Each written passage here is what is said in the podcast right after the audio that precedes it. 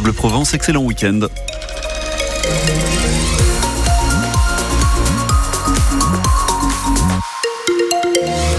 Et à 9h, ça roule bien partout euh, dans notre euh, région. Euh, dans le ciel, c'est un peu couvert ce matin. Ce sera un peu plus lumineux cet après-midi. Les températures 13 degrés à Marseille au mieux, ainsi qu'à Toulon, 11 à Aix.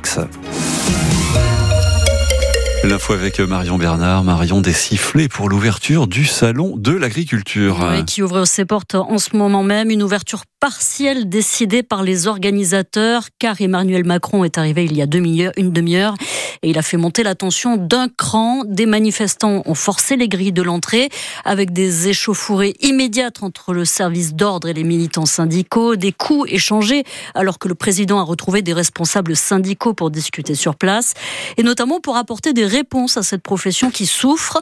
Les jeunes qui arrivent dans le métier en sont conscients, mais ils sont aussi prêts à tout donner. C'est le cas de Noé Martin. Il a 16 ans. Il travaille comme éleveur dans la vallée d'Alos avec ses parents.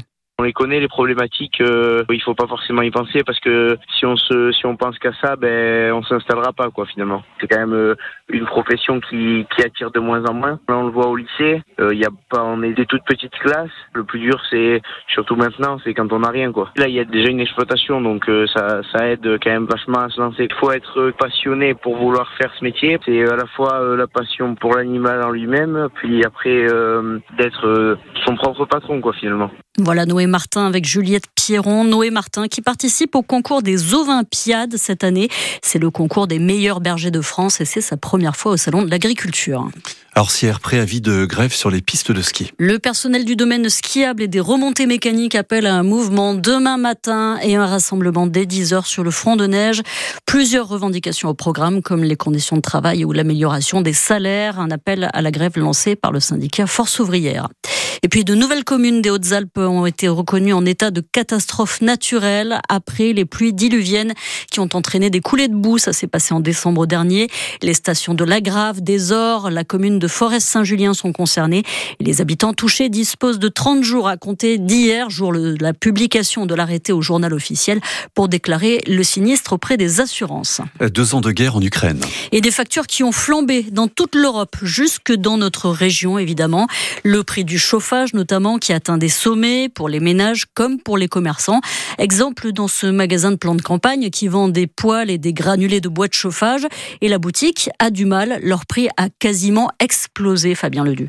Oui, ce qui a fait flamber les prix de ces billes de bois, c'est le boycott des produits russes, explique Alain Bourg, le directeur de la boutique. On avait des prix d'achat en Russie qui étaient relativement bas et qui influaient sur la totalité du marché européen. Lorsque le marché a été bloqué, les fabricants européens et notamment français ont augmenté leur prix de vente. Donc les prix de vente étant hauts, l'approvisionnement étant faible, ça a créé donc une pénurie. En six mois, le sac de granulés est passé de 4,50 euros à presque 8 euros.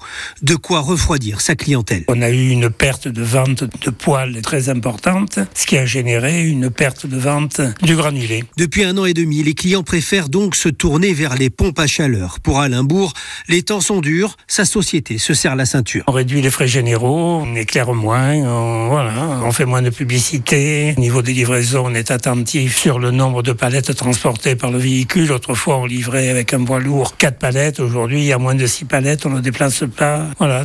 Mais bon, on vit malgré tout. Alain Bourg estime que sa boutique a perdu 30% de son chiffre d'affaires et qu'il faudra plusieurs années avant de les retrouver. Un reportage de Fabien Ledu et euh, Marseille Ville Solidaire. Où les associations se démènent aussi pour ceux qui galèrent. Par exemple, l'association K7e qui organise une collecte ce samedi pour les plus démunis. Ça va se passer dans le hall d'entrée du Super UTADI, dans le 7e arrondissement de Marseille, où vous attendent des bénévoles. Vous pouvez faire des dons alimentaires, des pâtes, des paquets de biscuits ou encore des produits d'hygiène. Tout ça est destiné aux femmes seules, aux personnes âgées.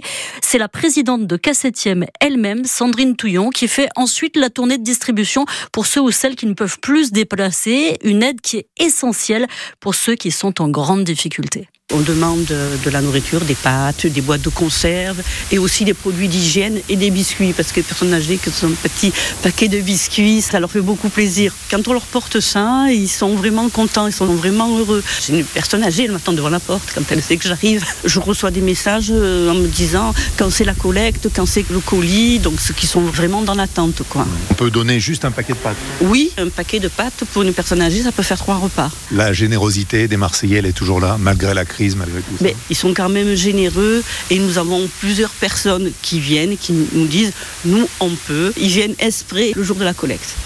Sandrine Touillon, euh, la patronne de l'association K7e, interrogée par Laurent Grollet. Donc, cette association fait une collecte dans l'entrée du Super UTDI dans le 7e arrondissement à Marseille. L'Espagne dans les plans de l'OM. Et les Olympiens qui vont donc retrouver Marcelino qui se trouvait chez eux en début de saison puisque Villarreal a été désigné par tirage au sort hier comme le prochain adversaire de l'OM pour les huitièmes de finale de Ligue Europe.